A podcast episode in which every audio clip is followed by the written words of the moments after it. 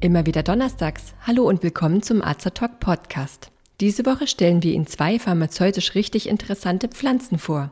Die Arzneipflanze des Jahres und die Heilpflanze des Jahres 2021. Welche Pflanzen sind das und warum wurden diese zur Arznei bzw. Heilpflanze des Jahres gekürt? Dies erfahren Sie gleich in unserem Beitrag. Ich bin Steffi, ich bin Apothekerin und Azertalk ist das rezeptfreie und gut wirksame Format von Azerta. Informationen garantiert ohne Nebenwirkungen.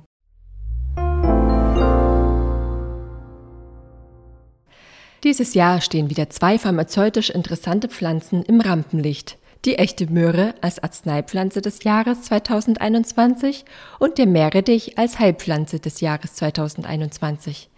Wer kürt diese Pflanzen des Jahres und warum? Zuerst zur Möhre, der Arzneipflanze des Jahres. Die Wahl trifft der interdisziplinäre Studienkreis Entwicklungsgeschichte der Arzneipflanzenkunde.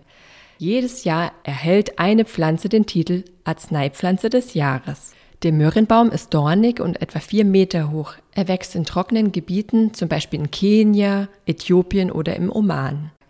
Aus dem Baum wird das getrocknete, würzig-süßlich duftende Gummiharz gewonnen, die Möhre. Das Harz ist sehr stabil und wurde früher als wertvolle Ware über lange Handelswege transportiert.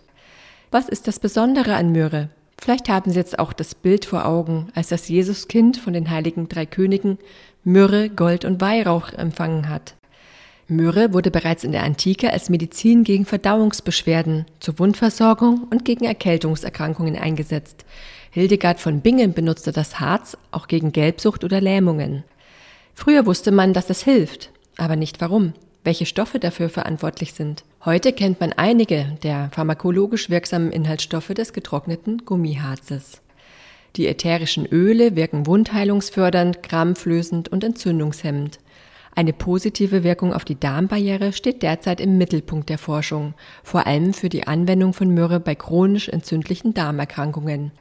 Eine Kombination mit Kamille und Kaffeekohle wird aufgrund positiver Ergebnisse in klinischen Studien in der Leitlinie zur Colitis ulcerosa empfohlen.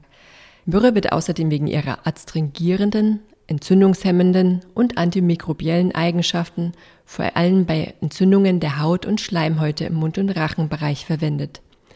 Adstringierend heißt zusammenziehend die medizingeschichtliche Verwendung, aktuelle Forschungen und das hohe pharmakologische Potenzial der Pflanze sind ausschlaggebend für die Ernennung zur Arzneipflanze des Jahres gewesen.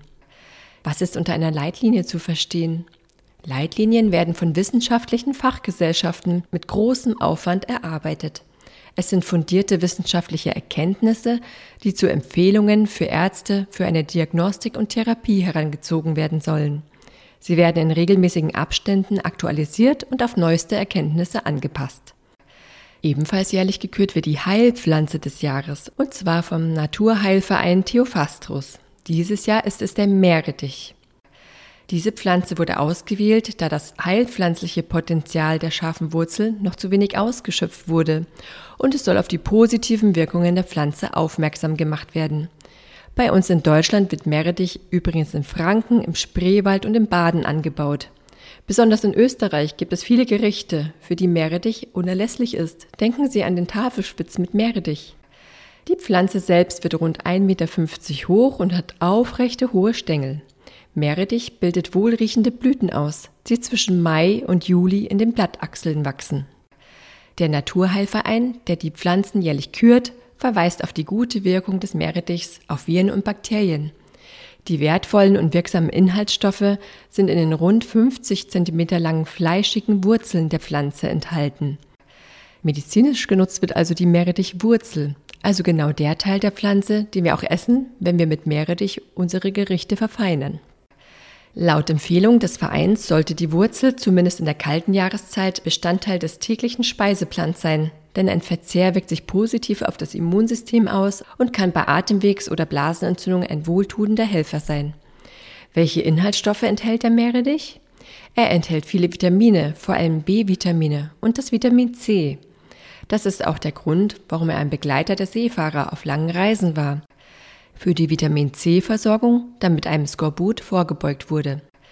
Skorbut ist eine Vitamin C-Mangelerkrankung, die mit Zahnausfall einhergehen kann.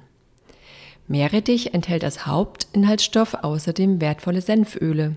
Und genau diese Senföle wirken gegen Bakterien und Viren in unserem Körper. Meerrettich ist aufgrund der gut wirksamen Inhaltsstoffe als pflanzliches Arzneimittel sogar eine Empfehlung einer Leitlinie gegen die wiederkehrenden Blasenentzündungen der Frau.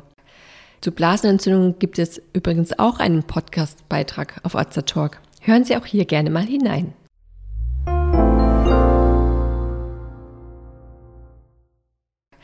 Und wenn Sie sich für uns oder unsere Fortbildungsvideos interessieren, besuchen Sie uns gerne auf azerta.de oder hören Sie unseren Beitrag Wir sind Azertalk. Wir weisen darauf hin, dass dieser Beitrag lediglich der Information dient.